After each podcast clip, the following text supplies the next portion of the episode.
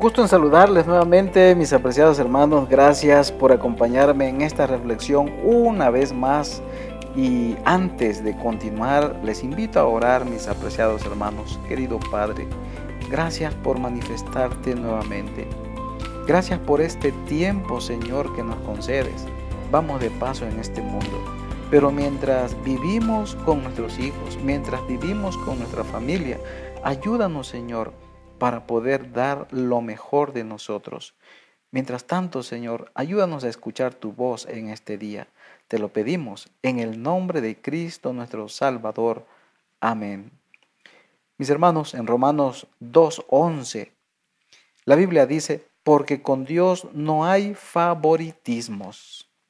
Es que, mis apreciados hermanos, el amor es justo con nuestros hijos. El amor es justo con nuestras familias.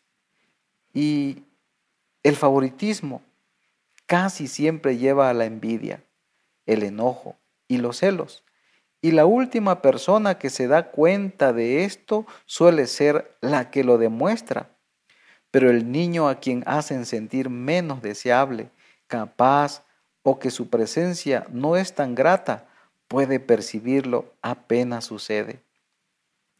Nuestra naturaleza, mis apreciados hermanos, nuestra naturaleza humana egoísta es lo que hace que prefiramos al rico en lugar del pobre, al hermoso antes que al mediocre y al fuerte en vez de al débil. Pero esta no es la naturaleza del amor. Por eso Dios se propuso, mis queridos hermanos, se propuso comunicarnos que Él no tiene favoritos. En Romanos 2.11 presenta esto y que nosotros tampoco deberíamos hacer nada con espíritu de parcialidad. En 1 Timoteo 5:21 la Biblia lo declara. También expresó este principio en la Biblia mediante historias poderosas y verídicas. Como la mayoría de estos ejemplos suceden dentro del contexto familiar, es importante evitar especialmente cometer este delito perturbador con nuestros hijos, incluso en su percepción. Cuando Jacob fue engañado para que se casara con Lea en lugar de Raquel, su preferencia por esta última llevó a una rivalidad constante y a sus sentimientos heridos. Así lo declara Génesis 30, 1 y 2. Más adelante vemos el favoritismo de Jacob por José. El primogénito de Raquel hizo que sus otros hijos quisieran matar a su hermano menor. Esta historia la vemos en Génesis 37, 18 al 20. La envidia fue lo que impulsó a un paranoico rey Saúl a la ira y los complots asesinos contra David, el joven favorito del pueblo y futuro sucesor del rey. Los celos, mis hermanos, hicieron que los discípulos de Jesús discutieran sobre quién sería el mayor. Y si algo resume el odio de los fariseos contra Jesús fue la envidia que tenían de su poder, de su poder y autoridad cuando las multitudes llegaban en masa para verlo, para verlo enseñar y sanar. Sí, mis hermanos, Mateo 27, 18 lo expresa. Las escrituras advierten, cruel es el furor e inundación, la ira, pero ¿quién se mantendrá ante los celos? ¿Quién? Proverbios 27, 4 lo expresa. Y si queremos amar bien a nuestros hijos, tenemos que evitar que esta habilidad sutil y peligrosa se infiltren en nuestras familias, al menos de dos maneras. En primer lugar, mis hermanos, celos entre hermanos, es importante evitarlos. Y nosotros como padres estamos ahí para poder, mis hermanos, tomar en cuenta esto.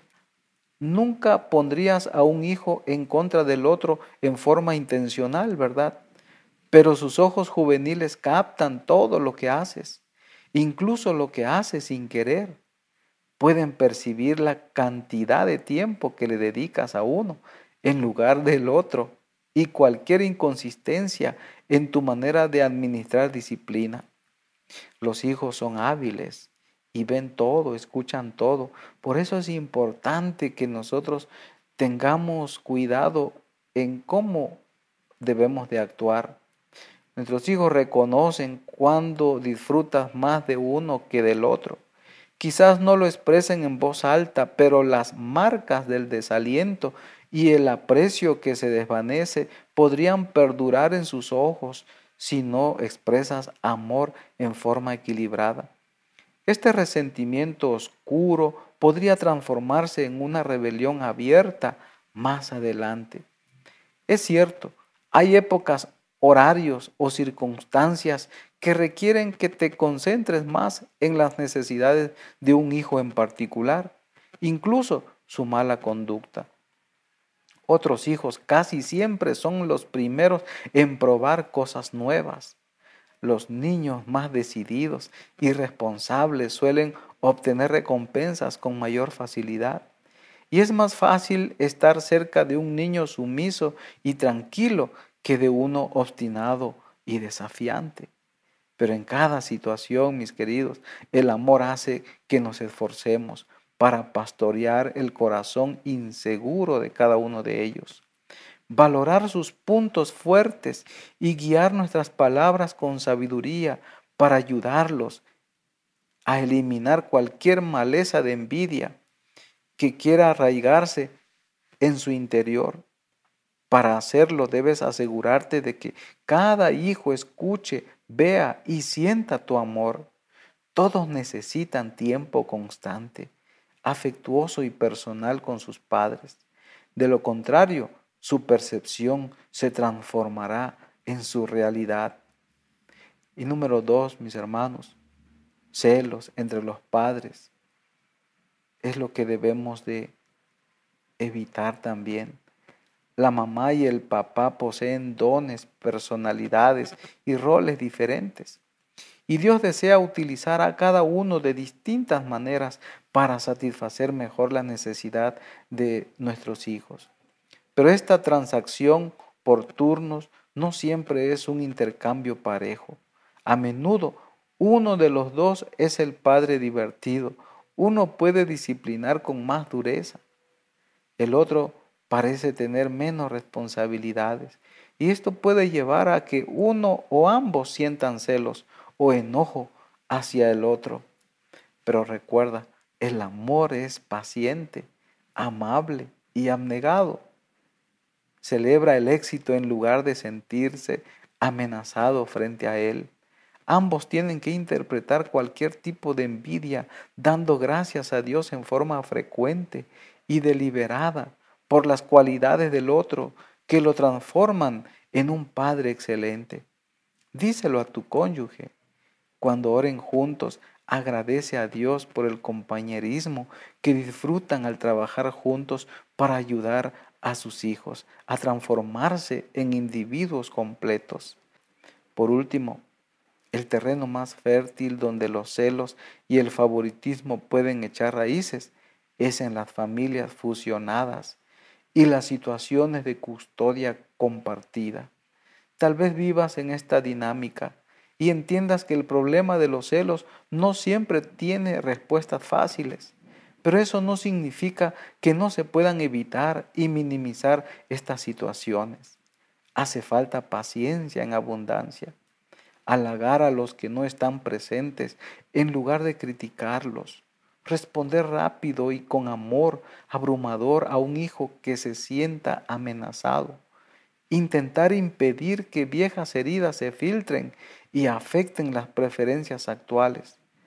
No le des a los celos ni un centímetro cuadrado para prosperar en tu hogar. No, no le des cabida a eso. A nuestros hijos siempre les costará recibir nuestro amor si perciben que es de segunda clase a comparación del que tenemos por los demás. No obstante, el amor genuino expresado en forma regular y sin medida, puede ayudar a aplacar el fuego que la envidia quiere avivar. Dales a tus hijos el corazón gozoso que se encuentra en tu amor equilibrado. Hoy el desafío es, prepara una caja o carpeta para cada uno de tus hijos. Comienza a coleccionar recuerdos, fotografías y premios. Yo sé que lo has hecho. Te felicito.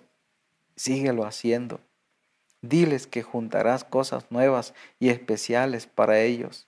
De vez en cuando, miren juntos el contenido de su caja como una forma de expresar cuán orgulloso estás de su vida y sus logros.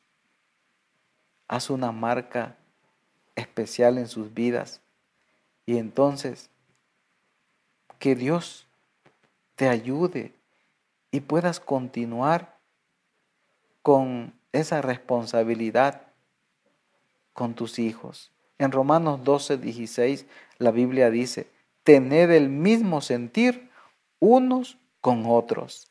Aquí la Biblia nos está aconsejando a que debemos de ser parejos.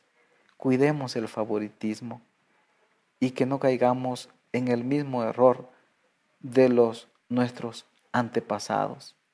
Que Dios te bendiga y que Dios te dé sabiduría al participar de este desafío. Querido Padre, gracias por tu palabra. Gracias por advertirnos, Señor, de cómo a veces en la familia hay división, por cómo nosotros también decidimos decidimos participar en ellos, nuestra atención. Ayúdanos a mantener el equilibrio y permite, Padre, que nuestros hijos puedan participar de ese gozo y que podamos deleitarnos juntos en el compañerismo mutuo. Ayúdanos para hacer tu voluntad. Y si en algún momento hemos herido a nuestros hijos por nuestras actitudes, perdónanos y ayúdanos para poder encontrar sabiduría en ti. Te lo pedimos en el nombre de Cristo, nuestro querido Salvador. Amén.